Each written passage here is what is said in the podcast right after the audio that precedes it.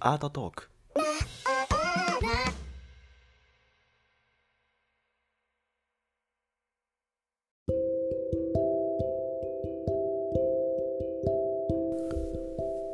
はい、えー、お久しぶりです。ということで、えー、少し時間が空いてしまったんですが、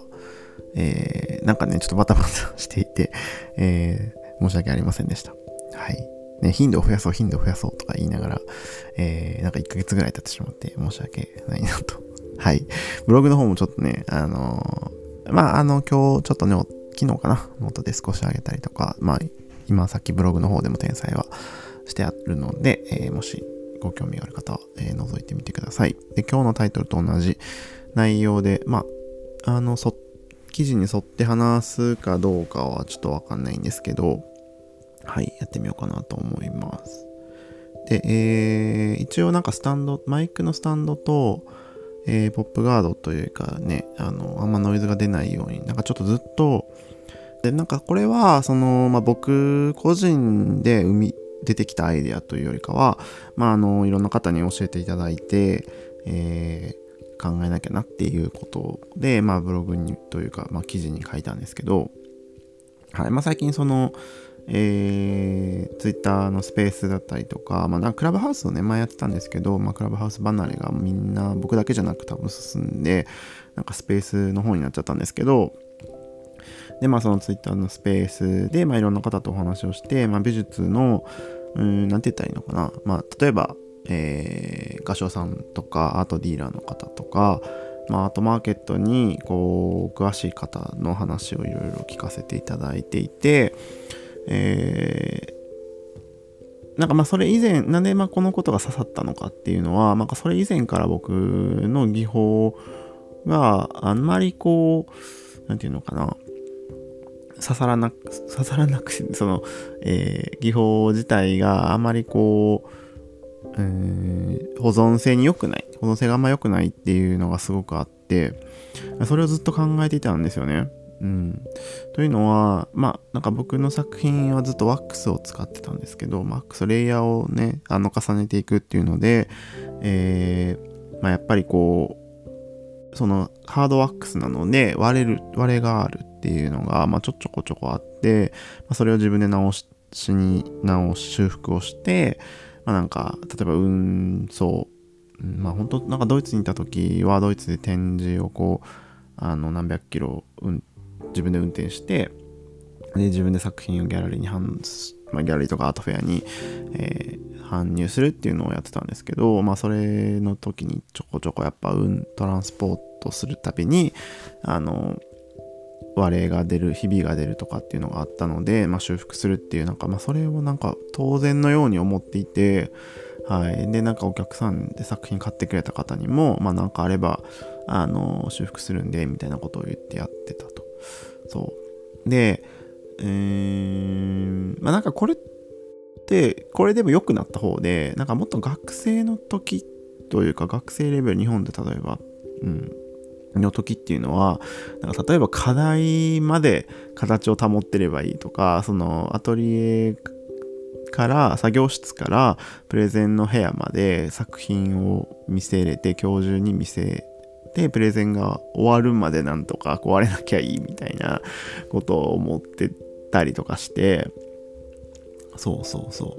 う。で、なんかまあそれって作品、いい作品が作れるかどうかっていうことにすごくフォーカスをしてるわけですよね。その当時っていうのは。うん、いいいいものを作ったかどうかっていう、その点の話、点で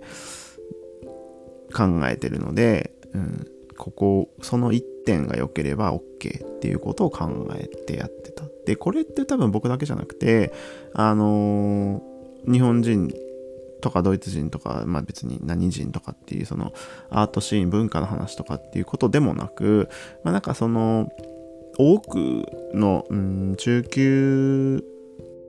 までっていうのかな、その、までの作家の世界中ほとんどの作家っていうのがそういうことを考えてない。こういうことしか考えてないことっていうことですね。つまり、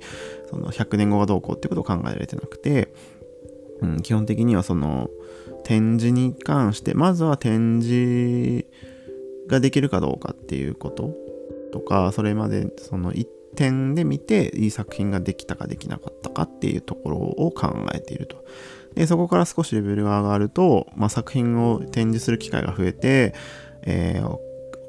まあ、作品を買ってもらう機会が増えてくったりするとうん、えー、例えばそれこそ、えー、お客さんの部屋、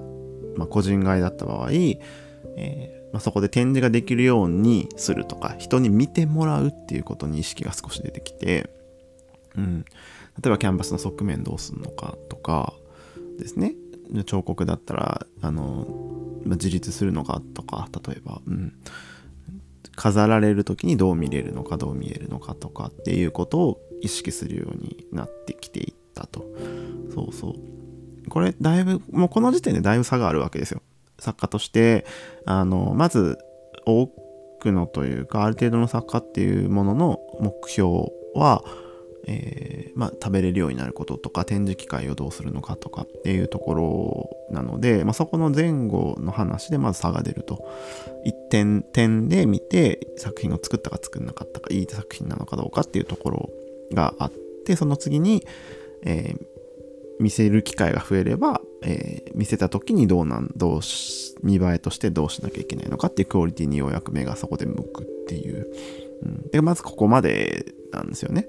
で僕もあの例にも漏れずそこまでしか考えていなくてそうその手の届く範囲のお客さんに手の届く範囲の、えー、ケアができれば最悪いいでしょみたいなことを思っていたと、うん、見せば見栄えも良くなってそう展示の時に対応できるようにまああの例えば分かりやすく言えば裏にこうひ、ね、あの針金が引いてあってもともとそう。でどんなところでも引っ掛けれるようになってますみたいなことですね。あの分かりやすいところで言うと。そうそう。まあなんかそういうことをクリアできてから、それ以上のことはあまり考えてなかったんですけど、ただ、えー、その次のステップで、えー、作家っていうもの、まあ、そのアーティストがギャラリーとか展示機会が増えてくれば増えてくるほど、そのアーティストがいろんなとこに行けなくなってくるわけですね。作品を送るっていうこと、各国、他の国とか、他の街とか、展示機会が増えて、その、まあオープニングパーティーは最悪行けても、それ以降は行けない。なんならオープニングパーティーにも行けない。とか、うん、まあ、うん、そうですね。受賞があって、まあ、作品だけいろんな国に回るとかっていうようなことになってくると、あの、本当にその搬出搬入とか梱包とか、うん、っていういう全てを、まあ、自分以外の人がやるようになってきたりとかする。とそうえー、それこそそのなんか例えば割れやすいみたいな材質だったりとかするとその場で修復ができないようになってくるし何かあった時に、えー、すぐそこで修理できるアーティスト本人は別にすぐ修理一瞬で修理できる話だったとしても、他の人はやりたがらないとかやれないわけですよね。ギャラリーストだったりとか展示する機会の人っていうのはやっぱそこでは手を作品に手をかけれないのでうん。あの要はそうこのフェーズっていうのは要するに、えー、作家としが自分の作品を、えー、その自分の作品の手の届かないところに作品を出すようになるってことですね。そうこれこうなってくるとそう、まあ、梱包とかの話にもなるんですけど本当にその少しフェーズがこう進んだことによって自分の手から離れるのででそれでさらにお客さんが自分の知らないところでどんどん買われていくとか、まあ、手が離れていく。でお客さんも自分で、えー、そこで展示をする。それが個人買いなのか、まあ、例えば銀行とかわかんないけど美術館とか、まあ、別の壁に、まあ、海外で言うとね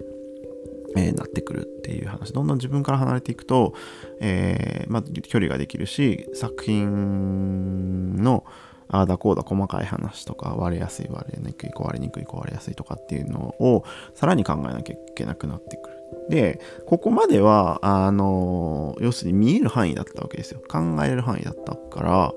そう、最悪行きゃいい話だしとかってことですよね。うん。見える範囲なんですよ。そう。追跡できるしというか、ギャラリーからそのお客さん買ったって話とかっていうのは、まあ、一、一一時の話なので、はい、いける、どこでもいけるよねっていう、そこまでは僕は対応しきっていた。で、これでもだいぶ変化があったわけですよ。学生から、点で見れてよかった学生の時代の時から、えー、作品の展示が増えて、他の人に見てもらう機会が増えて、で、さらには自分の作品が他の人に買われるっていうフェーズがあって、で、まあ、買われる買われないを加味したさらには、えー、搬入梱包搬出なりなんなりっていう全部やり取り作品とのやり取りが全部自分以外の人がやるようになっちゃうっていうこの4ステップみたいなのが多分あってそう。でこの4ステップクリアするクリアしないっていうのはまあ大きいことだと思うんですけどまあそれだけこの中で何年間の中でも4ステップ進んで、まあ、作品に対する作り方というか丁寧なことっていうのをやるようになってはきたと。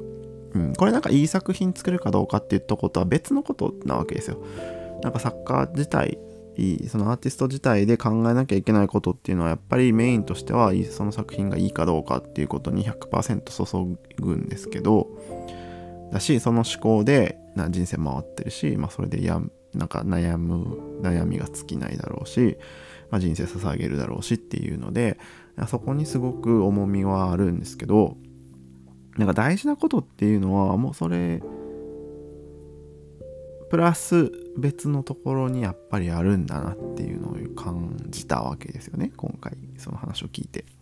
というのはあの、まあ、記事でも書いてるんですけど、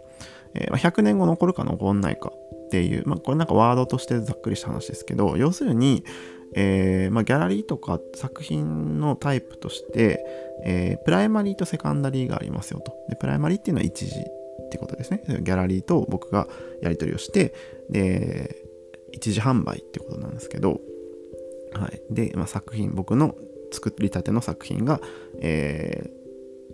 ー、ギャラリー何を通して、まあ、買われていく。と。うん。買わ、その買わなくてもいいんですけど、うん、別のところで展示を、まあ、所有者が僕から、作家から、えー、第一次の所有者に渡るっていう、ここの僕とオリジナルの僕というかね作家本人と、えー、一時のプライマリーの関係っていうのは割とよくある話それがお客さんだったりギャラリストだったり、まあ、美術館のキュレーターだったりっていうのはあると思うんですけどでセカンダリっていうのは要するにその所有権がさらに移った時の話ですよね。さらに、えー、そこから別の人が譲渡があった売買があったの転売とか何でもいいですけどワードはがあったとか。そう。でゆくゆくは例えばもっともっといろいろ得ていろんなところを経てギャラリ美術館に肖像されて何年間も見られるとかっていうこと。でつまりその、えー、僕は今まで、えー、さっき言ったその4つぐらいのフェーズがあったよねっていうのは全てプライマリーの話だったわけですよ。そうでこっから考えなきゃいけないのはセカンダリーの話で、えー、作品っていうのが何年残るんですか？どの人が作品を扱っていく所有者としては、えー、もうどんどん僕から離れていくよねっていうところなわけですよ。うん、プライマリーの話はすごく見えやすい。僕とギャラリストが信用して合ってればいいだけの話だしギャラリストとお客さんの関係性でギャラリストが間に入ってくれてプライマリーやってくれるよねっていう話っていうのはすごく分かりやすいんですけどその後のえー、セカンダリーっていうのは例えばどんどんオークションにかけられたりとか有名になったら話ですけど、うん、別にお金が発生しなくてもいいわけですよ。譲渡でもいいんですけど、僕本人じゃなくてもうどんどん知らない人が、えー、作品を手にしていくでこれが、えー、何年間にもわたっていくであろうそれはあの有名か有名じゃないかにかかわらず作品がいい悪いにもかかわらずまあ、作ったものが壊れなければ、あのー、他の人に渡る可能性ってのはたくさんあるよねっていうことなんですけど、うん。これすごく、ここまでセカンダリーのことまで考えてなかったなっていうのはすごくあって、でただ、えー、考えてないのはどうでもいいんですけど、作家としてね、別に困んない話別に考えてないっていうのはいいんですけど、ただ、あのー、重要なところっていうのは、アーティスト以外、まあ、その作家以外の人たちっていうのはこのセカンダリーに対する保存性のことに関してすごくシビアに考えてるっていうことをなんか目から鱗というか今まで考えたこなかったなっていうのはすごくあったんですよね。そう。で、この保存性っていうのはつまり、あの、先ほどもまあ言ってるんですけど、えー、プライマリーの場合は、まあ、最悪僕は直せばいいだけの話だったし、書き直します、ちょっと手を入れます、修復しますっていうのは僕ができるんで、いつも言ってくださいっていうことが言えるし、あの僕が生きてる間は、あのいくらでも無料で例えばお直ししますお直ししますっていうことを言えばいいだけの話だったじゃないですか。でも、あのー、それが100年後は、いや、僕が生きてない場合どうすんのっていう話なわけですよ。うん、保存性って大事だよね、めっちゃくちゃって。その、えー、僕以外の人、例えばギャラリーっていう人たちっていうのは作品を商品として売るわけなので、まあ、壊れやすい商品とか、まあなんか経年劣化で色変わっちゃいますみたいな作品っていうのをお客さんに、まあ、売れないわけじゃないですか。で、例えばこれが100円とかの値段で、だった場合、で例えば100均、ね、100円均一のの商品って壊れやすいものが例えばあって、そしたらまあ100円だし壊れたしっかっていう100円だよねみたいな感じってあるじゃないですか。そう。100均で買ったこの USB のなんやら、なんか充電器ってまあそれ壊れちゃったらしょうがないよね、みたいな。でわざわざそれで訴訟を起こすみたいなことは多分しないと思うんですよ。そう、皆さんも。うん。でもそうですね、その100円ならいいんですけど、それが例えば、まあ、うん百万とかになった時に、その、まあ、もろかったよね、壊れやすいよね、まあ、経年劣化するよねとか、ちょっと色が黄ばんじゃうよねとか、まあ、変色しちゃうよねっていうものでその数百万数千万した場合はやっぱりその大きな問題になるのでそうだからギャラリーもまあその100万を超えるとか数百万になった時の作品を扱う場合ってすごく慎重にならざるを得ない。よねっていうことですよね。うん。だし、まあ、美術館とかっていうのはもっと慎重になるだろうし、うん、買う側、まあ、ギャラリーから買う側っていう買う人たちも、まあ、えー、ただ個人で楽しむだけの雑貨として買うレベルなら、えー、いいかもしれない。別に、まあ、しょうがないかって思う人もいるかもしれないですけど、まあ、それを資産として考えて買うっていうアート投資みたいなことをやるような人だったら、まあ、やっぱりそれ投資対象としてその価値が担保され続けなきゃ意味がないので、うん、それ困そうじゃなきゃ困るし、うん、まあ例えば、まあ、資産、うん、そうですね、うん、例えばその子供とか孫にえー、残しておけばいいよねって思う人もいるかもしれないし、まあ、その後オークションでまた価値が上がったら転売しなすればいいよねっていうただ本当に回す人もいるだろうしっていうそのパッと思いつくだけでもこれだけ、え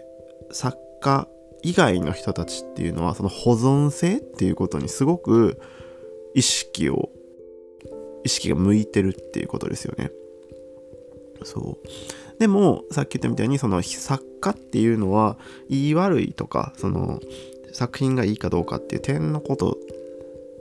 の一点に対して割と意識が向いてることがすごくずっと多かったの多いんだろうなと思うのでこれだけの差がある。そう。作家作り手と作り手以外の人たちでこれだけ見てる部分が違うんだなっていうのはなんか整理して考えるとすごくあの大、大発見とかじゃないけど、ああ、なるほどなと思うっていうのを今更ながらに気づいて、うん、なんかこれ、いや、作ってる側は本当に考えなかったな、僕は悪いんですけど、うん、いやでも多分なんか僕だけじゃないかなとは思うので、まあここであの、話をしては見ているんですけど、うん、なんか、その、不思議だ、不思議だなというか、本当にその作家と作家じゃない人たちっていうこのこのすごいざっくりとした分け方というか作家以外の人たちがそれこそ本当にあのその保存性っていうことに意識を向いてるっていう、うん、もちろん作家もそうじゃなきゃいけないんですけどそれそれもっとシビアなんですよね多分。はい。なんかやっぱりたくさんあの作ってたくさん売ってとかっていうことにをやってる作家はやっぱいるんですけどじゃあそれがセカンダリーなりそうあの以降ですよね、うん、っていうどんどん回っていく所有権が移るっていう何年後何十年後何百年後っていうところまで意識をどれだけできてんのかなっていうのはすごくあの疑問ではあるなと思うわけですよ。うん、であのもうこれってやっぱもう残ることが確定してるような人たち例えば日本で言うと、うん、草間彌生さんとか村上隆とか、まあ、なんかそういう有名なとこ奈良さんとかね日本でもう5本指に入るだろうなみたいな人たちっていうのはもう世界で活躍されてる場合っていうのはまあやっぱり考えてるんだろうなと思うんですけどまあなんかそれ以外の人たちっていうのが本当にそのどれくらいそこまで意識がいけてんのかなっていう。で、自分も本当に行かなきゃいけないなと思うようになってきたって話なんですけど、なんか、なんで、その、あの保存性に対してあまり興味が、えー、興味がというか意識がいかないかっていうと、例えば絵画とかの話になれば、もうその保存性とかっていうのはある程度技法が出来上がってるので担保されてるわけだったんですよ。キャンバスに油絵っていうものって、まあ、あの、まあ、1000年以上の、まあ、1000年ぐらいかな、ま、歴史があるので、あの、で、今まで作品残ってるよね。まあ、修復も、修復割れ、ね、あの、割れること、ひび割れとかもね、美術館の作品とか見たらわかると思うんですけど、あるけど、まあ、あれも別に修復の技法ももちろん、あの、テクノロジーというか、技術もあるので、分かってると。そうそうテンペラなりなんなりっていうのは別に修復師の人もわかるから、えー、写真も同じですけどある程度の昔の技法をずっと継続して使ってる場合はそんなこと考えなくてよかったわけですよ。そう。そう。ただことをコンテンポラリーっていう現代アートみたいなことになればあのやっぱりその新しさを求めるあまりに僕らは割とこう素材を素材研究から始まるってことはよくあるんですよね。新しい素材で新しさを作るっていうことというか、まあ、新しさをやる考えるコンセプチュアルな以上コンセプトを体現できるというか表現できるための、えー、素材を改めて作り出さなきゃいけないとかっていう、まあ、僕の場合はワックスだったりとかするんですけど、うん、なんかそういうことをやっちゃうやりがちなので それは僕中級レベルとかだからっていうことではなくてあの別に下だろうが中だろうがもっとその世界レベルの上級の人たちでもあの新しい技法を使う作る研究する材料を使うとかっていうのはめちゃめちゃあるわけですよね。そうそうなので、えー、材料新しい材料を使っちゃうっていうのはやっぱりその油絵とキャンバステレピンでどうこうなりまあえー大理石でとか木材でとかっていう、まあ、その今まで散々研究されてきた技法を今使わないためだからなためというかわからないのでだからその将来何年これがどうなるのかっていうのは分かんないケースが結構あるわけですよね。うん、価格的にその例えばシンプルなもので商品側例えば僕今シリコン使ってますけどシリコンがどうですっていうのはまあそのメーカーがどれくらいどうでどうでっていうのはちゃんと検証してやってるというか例えば赤外線当てる紫外線当てるとか、まあ、なんかそういうチェックをしてるから、まあ、経年劣化どうですっていう材料単体では、えー、技法っていうんですよね。こう技法としてというか材料としてのチェックはなされてたとしてもじゃあそれに油絵乗せた時にどうなんのかテレピン乗せた時にどうなんのかとかっていうチェックってあんましてないわけなのでそういう場合はやっぱりその何年持つのかっていうこと保存性っていうのはすごく重要になってくるなと思うんですよね。うん、検証画家作家が検証しなきゃいけないことっていうのはすごく難しいなと思う。うん、だしあので最終的にこの保存性の話っていうのはまたお金の話に戻ってきてやっぱりそのえー、保存性が担保されてない作品やっぱ値段出せないってことですよねつまりその100万円作品としては100万円の価値がありますって言ったとしても、えー、今は100万円あって基本的に作品の値段っていうのは下がんないわけですよねそのそういう意味ではえっとアーティストがこれ僕が例えば今の現段階で作品100万円ですと。で、今後僕ずっと活動していくし、生涯やるだろうっていうので、作品が別に下がることはないわけですよね。上がっていくことはちょっとずつあったとしても、なんか下がるっていうことは基本的にはないわけですよ。うん、ただ、作品自体が経年劣化するよねっていう場合は、作品の値段が上がんないわけですよ。てかむしろ下がっていくっていう。そう。だからそれってすごく怖いことで、うん、これな、なんて言ったらいいのか整理しながら喋ってないのであれなので、ちょ、ちょ、多分重複すると思うんですけど、その、この考えてない、技法として、作品として何年持つか考えていないっていうことは考えればいいじゃんっていう話だけではなくて、えー、本当にかんちゃんとしないと、えー、今ギャラリーをちゃんとギャラリーを持っていない人とかまだ食べれてないよとかって人は、えー、これができてないとギャラリー捕まんないってことなわけですよね。うん、だってその作家今面白い作品作ってたとしてもえー、て言うのかな。作ってたとしても結果、えー、その作品が残んないよねっていうのが、ま、分かってた場合はギャラリーすらつかない。作家その作品売れもしないわけですよ。まあうん言い方悪いけど。そう。もちろん買う人もいると思いますよ。その、えー、あんまりそんなこと考えなくてよくて今このねこの値段で今楽しめればいいっていう意味で買う人はもちろんいると思うからその何年残そうっていうことを考えずに。ただそれってなんか美術的な価値としてどうなのかっていうことになんか僕が普段から喋ってることとつながってくるのかなと思っていて。うん。例えばうんわかんないけど何かの指輪を買いますっていう、まあ、要はプロダクトとしての、えー、まあ、雑貨としてというか、はいまあ、その美術としてじゃないものの価値っていうもので100万円する指輪を買うとするじゃないですか。うん。そう。ねまあなんか指輪とかって金属だから残るから、なんかあんまいい例えじゃないかもしれないですけど、うん、残るよねっていう時、何かのものでね、100万円で買うもの、カバンとかで何でもいいですけど、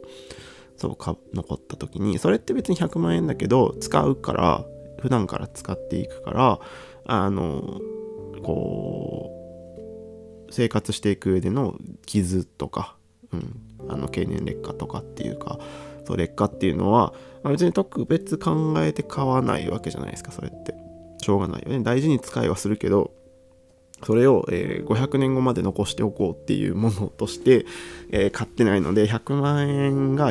その元を取るじゃないけど、100万円分身につけました、使いましたっていう時が、人それぞれの価値観の中で、えー、こう、クリアできれば、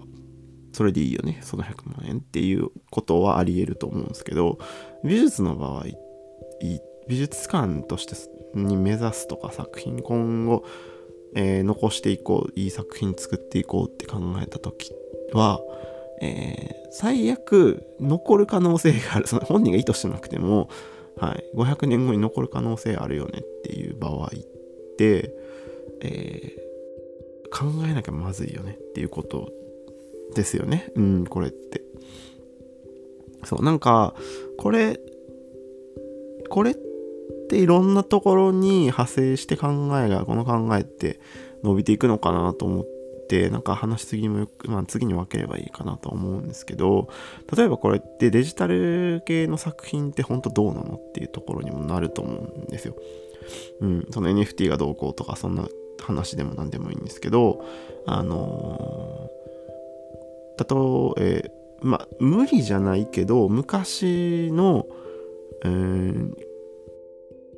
デジタルデータが、まあ、今はギリギリ使え、まだ開けるけど、そのデータ。なんか10年後、20年後とかにそのデータも古すぎて開けません、その拡張子とかっていう時になった時、どうすんのとかってことですよね、多分、例えば。うん。不可能じゃないけど、今、あの、ラップトップとかに CD の CD をさせるデバイスがついてないじゃないですか。そう、だから、えー、昔は CD で音源残ってたし、えー、なんか CDR に保存してましたみたいな時とかのもの、ものっていうものは、今聞けませんっていう。まあ、別に今聞ける方法はいくらでもあると思うけど、そう、あの、どんどんすでに減り続けているし、そう、とかっていう、その、用意はしておいて、データとして用意しておいたけど、テクノロジーの進化はすごく早いから、うん、なんか、あの、もう開けませんみたいなことがあった場合困っちゃうよねとか、うん。なんかそのデジタルっていうのもそういう危険性をやっぱはらんでいて、ね、だからなんかそういうことまで考えるっていうの大事なのかなと思うわけですよ。うん。はい。そのアナログだけじゃなくデジタルもそういう危険性はあるかというか未来のことなんてやっぱ分かんないからうんそう。だからこそあの例えばキャンバスに油絵っていうのは今まで何百年何千何千うんそうですね。まあ1000年2000年っていうのは残ってるわけだけど木板とかもそうだしね顔料っていうものは残ってるしあの銅像なり成功、え聖堂だろうが、鉄だろうが、えー、大理石だろうが、ある程度の形はこうなるよねっていうのは、まあ、データがたくさん出てるけど、そうだ、アナログっていうのは今まで歴史があるからこうだよねっていうのが分かってるから残るんだけど、デジタルっていうのは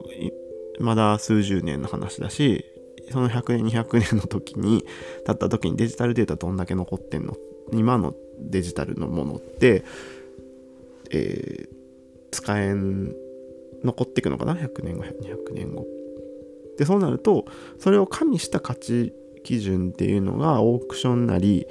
えー、というか、まあ、その美術のマーケットアートマーケットというか美術シーン美術館とかっていうのでは当然のように行われてきているわけですよね。こう美術じゃないけど。うんうん。そういう世界が今まであってじゃあことここ最近のコンテンポラリーアートっていうものになった時に、えー、それどこまで美術価値美術的価値っていうのが、えー、担保されててとかそれを評価を見出す人がどれくらいいるのかなっていうだからなんかデジタルアートってまだあんまり流行ってなくてまだあんまりあの評価を受けきってないなっていうのはなんかそういうこともあるのかなって思うわけですよね。うん、そうメディアアートってたくさんあるけど、うん、数がやっぱり少ない。その総数で見ると少ないよね。うん、だしそのそれが、えー、メディアアートっていうのが高額にならない。そのお金の話じゃなくてあのまあ額が高いってことは価値が高いってことなので資本主義である以上。そうだから、まあ、そういう意味では、えー、高額にならないっていうのは価値が低いっていうとも取れるので、まあ、そういうことも考えるとメディアアートとしてどれくらいの、えー、価値が世界的に担保されててえー、どれくらいや、どうしていかなきゃいけないのかなって、次の、この観点で見る、えー、問題点とかっていうのも出てくるのかなか、思考しなきゃいけない部分とかっていうのはやっぱ出てくるのかなっていうように思ったんですよね。うん。そう、なんか、そうっすね。なんかこれって、難しいな、なんか、今までざっくりと、なんか美術と、うん、なんか物っていうものと美術のさアートとの差っていうことをまあなんかいろんな回で話したりとか、まあ、ブログでも記事はしてると思う記事にしてると思うんですけどそれって概念的な話ねのことをよく言っていて物の価値とアートの価値は別だよみたいなことの話はしてたと思うんですけどなんか、まあ、点と点がこう線で結ばったみたいな話じゃないけどあなんかそういう観点からも考えれるなと思ったんですよ。そう美術ってアートってなんか本当そういう意味ではすごく複雑で、えー、所蔵されるっていう、まあ、僕は所蔵を目指す側のアートアーティストだと思うんですけど所蔵されるっていうこと100年200年残るっていうことは果たしてどういうことなのか実際。ただ誰かが保存してますっていうそういう話ではなくて美術館とかが保存するっていう意味はどういうところにあって保存じゃその所蔵されるためのルートはどういうルートをたどっていかなきゃいけないのか。そう。でルートをたどるためにはどういう要素がいるのかってことですよね。そう。例えば有名になったらまあ所蔵されるでしょ。っていう話はわかるんですけど、え、そういうことじゃなくて大前提としてそういう場合はどこを見て見とかなきゃいけないのかっていう。うん。なんかその本当にコンテンポラリーっでやる。まあその現代アートっていうものの中で僕だけじゃなくて素材を自由に使う人ってやっぱすごく多いわけですよ。そうだからそれの危険性ってめっちゃあるな。って思うというかね。うん。そうそうそうそう。それが全てじゃないしそんなこと考えなくてもいいよっていう人も多分いるだろうし美術館側もまあなんかそれは何とかします。その後で考えればいいでしょみたいな人も多分いるかもしれないし。うん、最大限あの修復もするしとかっていう、まあ、なんかあのピンキリだと思うし美術館っていうワードあの概念というかそういうのはあの自由に選べるってか作れるので基準がね。そうだから本当にその意味ではあのピンキリなんであれなんですけどただあのいい作品を作るためにはとか今後いい作家としてありなるいい作家になるためにはとか今後もっとそういうところまで足を伸ばせるような作家になるためには、えー、僕はもちろんですけど僕以外のこれを聞いてくださってる人とかもそういうことまで考えてみるっていうのはあのいい大事なのかなって思ったという本当に勉強させていただいてるのであの本当感謝なんですけど最近そういうことをすごく思うようになってうん。素材だけの話じゃなくても単純にそのあの経年劣化とかそういう話今までしてきた話だけじゃなくても自分の作品が100年残るかっていうことは内容もそうだし100年残るかどうかの内容を自分の作品が持ってんのかっていうことですよね。うん。はい。というこの残る残らないっていうことはものとはちょっと違う価値観があって美術的価値にすごくあの大事なものかなとは思うんですけどそう。この僕作家以外のところで作品がどんどん回って最終的に残されて残されてちゃんとしたところで所蔵っていう形で残っていくっていうことはすごく、えー、難しいことではあるんですけどすごいなっていう。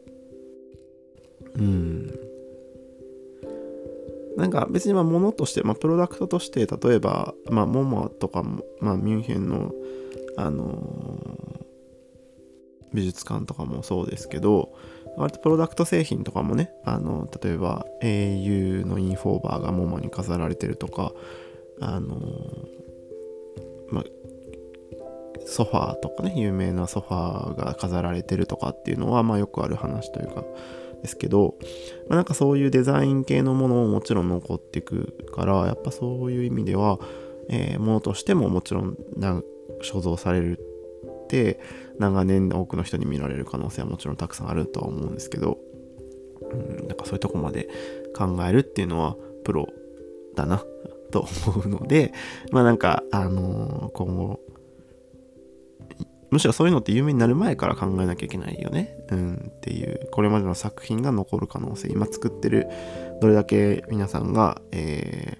ー、下級だろうが中級だろうが上級のアーティストかわかんないけど、これを聞いてくださってる人がうんでもあのどんな立場であれどんなステージであれもしかしたら振り返って10年後よく10年後そういう機会があった時に今の作品があの昔の作品として初期の作品として、えー、出しこう出される時があるっていうことを考えなきゃいけないよねっていうのはすごく思いました。うん。はい。まあちょっと長くなってしまったんですけど、まあなんか本当に、あの、そういうことを考えれるようなアーティストでありたいなと思うし、作品を今後作っていくにあたって、あの、100年、200年残るかもしれない。もちろんかもですけど、しれないなっていうことを考えることは作家としては価値があることかなと思うしあの考えなきゃいけないなと思うし、うん、はたまたあの別の感覚で言うと自分の作品があの100年残すべき作品だよって言われるようになりたいなとも思うしはいまあなんかそういうことをすごく考えながら、えー、最近は悩むことが増えたとは 増えたなとは思うんですけどこれをクリアするっていうのはあの大事なステップアップかなと思うので、えー、頑張りたいなと、はい、思います。はい、すいません、長くなってしまいましたけど、えー、まだまあバタバタが落ち着いたので、これからまた、あの頻度を上げて更新していきたいなと思います。では、皆さん寒くなってきましたけれど、